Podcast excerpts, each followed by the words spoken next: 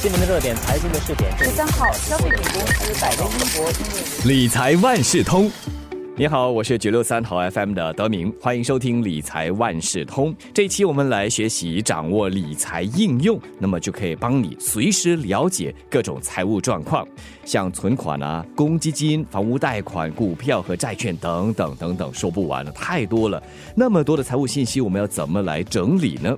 其实去年十二月，我国政府就推出了一个个人财务信息共享平台，叫做 SG Findex。它可以让我们把分散在各个不同政府和金融机构的财务信息整合到一个平台上，那么就可以让我们更有效的进行财务规划。这个 SG Findex 启用至今将近一年了，最近就推出了第二阶段的新增功能。那究竟包括一些什么样的信息呢？今天我就请华媒体集团新闻中心财经新闻副主任胡渊文给大家介绍一下。渊文你好，德明你好。刚才就提到了新加坡金融管理局和智慧国及数码政府工作团最近推出 SG Findex 的第二阶段新增功能，就允许投资者查看自己在中央托售公司的投资。那么到目前为止，SG Findex 包含的财务信息有哪些呢？SG Findex 是去年十二月推出的，公众那个时候开始呢，就可以用这个服务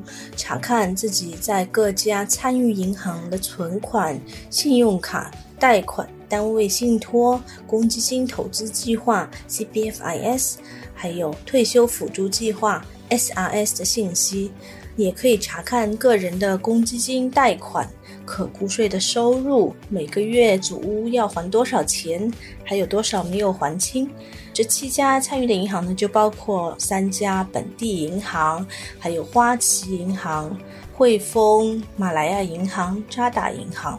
那么，S Finex 在推出快一年的时候呢，它现在又开始第二阶段。就是让公众可以查看哦，你放在中央托收公司 CDP 的投资。那么之前呢，我看到自己的存款啊、贷款，但我不知道我投资了多少钱。现在这个也包括在内。这个 CDP 包括的资讯呢，就是说在新加坡交易所挂牌的股票、债券、ETF 凭单等等。但是你要注意的是，它并不包括任何，比如说是海外交易所你买卖的股票，因为它本身就不在 CDP 里面，所以它也不会被包括在这个 SG Findex 的信息当中。那这个 SG Finex 呢？你不是说直接去使用它，你是通过各家银行它的数码应用、手机应用，还有政府推出的一个财务规划数码服务叫 My Money Sense，然后你通过这些平台呢，就可以一目了然，我现在手头上的存款、贷款、投资大概是多少。然后，SG Findex 这下一个阶段，它也已经宣布了，它要把保险经纪啊，你买的那些保险保单包括在内。其实要做出明智的财务规划决策，投资者重要的是首先要了解自己的财务情况，对不对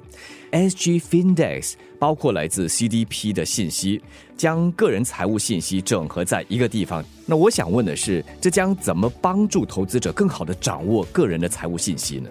第一点呢，就是说比较清楚的看到自己资产分配的情况，比如说是不是我有超过百分之五十的资产哦，竟然都是在银行存款里面赚的利息是非常的低。如果是这样的话呢，你就应该考虑一下，是不是要做出一些投资。那 CDP 它其实也帮你呈现出你的投资有多少是在股票，多少是在债券。那么你也可以通过这个来评估一下哈，是不是我股票买的有点太多了？我买了可能百分之八十都是股票，这个风险会不会太高呢？然后你也是通过这个了解个人资产的净值，哈，净值就是说我的资产减掉负债，比如说是房贷，那我们这个净资产值应该是不断的增长的吧？如果它没有在增长，你也是要去研究一下这是为什么。那通过 SIF 呢可以看到自己的公积金存款、现金状况。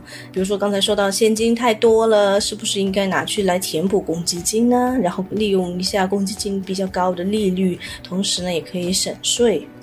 整体的贷款占自己的净资产比率怎样？是不是借贷的水平太高了？那如果是这样的话，同时刚好又有一笔闲钱，那应该拿这笔钱去还掉一部分的贷款，或者是尽量先减少利率比较高的贷款为优先。这里想请教一下渊文了，对于那些还没有开始使用 SG Findex 的公众，他们要怎么入手呢？请为大家介绍查看 Findex 信息的流程好吗？如果你到现在还没有使用过 SG Findex，一个方法就是说，你可以到 mymoneysense.gov.sg，去到那边以后呢，它会让你用 SingPass 登入。然后之后可以选择连接金融机构，比如说我现在有一家我平时用的星展银行，另外一家我使用的是花旗银行，那你就可以选这两家银行的信息和 My Money Sense 连起来。如果我是有一些股票投资在 CDP，那就要选 CDP，然后相应的登录，比如说新展银行的平台，还有花旗银行的平台 CDP，然后就可以让买。Money Sense 去获取这些的信息，然后之后呢，它会有一个 summary 的页面，有一些政府的信息，就是说可估税的收入、公积金信息。去到下一页，就是可以看到在刚才两个银行的存款啊，然后其实你有什么信用卡开销，它也会包括在里面。CDP 里面有多少的投资？如果银行有帮你买一些投资保险产品，也会在那边显示出来。然后这一页呢，它会有一些图表显示过去几个月存款、储蓄、开支水平的变化。那么你就可以看到说，哦，我的存款是不是一直在增加，还是说我的开支过去几个月是不是有哪一个月特别的高？然后可以去了解一下这是为什么，是不是因为刚好买一个大件的物品，还是说因为比较冲动去购物，那一个月花了很多钱？那如果你还可以输入一些更多的信息呢？比如说每个月收入、开支有多少的紧急资金，My Money Sense 就会帮你的状况来打分呢，然后提供一些建议，比如建议你提早还清贷款，设定储蓄的目标，设定一个自动储蓄的计划，每个月把收入的百分之三十自动转去另外一个银行的户头，然后那个银行户头你的那张银行卡就。把它锁起来，不要带出去用。其实，除了 My Money Sense，消费者也可以使用任何一家参与银行的财务规划应用，整合在各家银行和 CDP 的资料。那市面上可以使用的财务规划应用有哪些呢？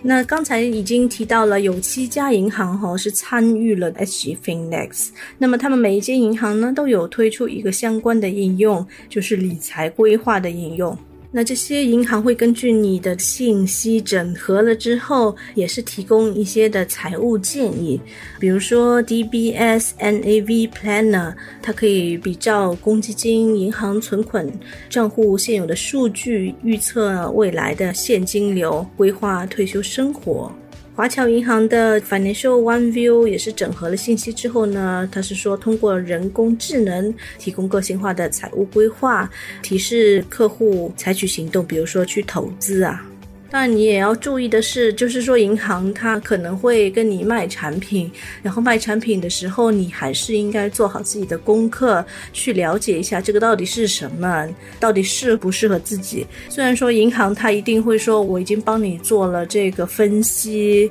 是适合你的产品，但是我觉得个人呢，还是应该要去了解一下。一个原因就是说，因为 HFindex 它包括的信息还不是百分之一百全面的，尤其是那些比较经老练的投资者啦，他可能通过很多的平台去投资，去买美股、港股，有些呢年轻人喜欢用智能投资顾问平台。这些投资的信息，它就不会体现在你的一整个资讯里面了。所以，可能如果你是这一类的投资者，最好的还是要自己再来做一个整理，把你额外的那些投资也包括在你的财务信息还有你的规划当中。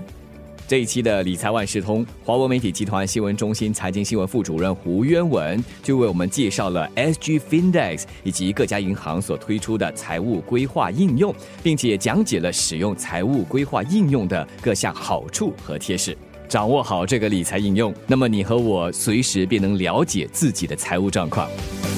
理财万事通每期提供你最需要知道的理财与财经知识。如果你想了解更多，可以到早报的 SG 搜索“联合早报财经专栏理财简囊”。我是九六三好 FM 的德明，我们下期再见。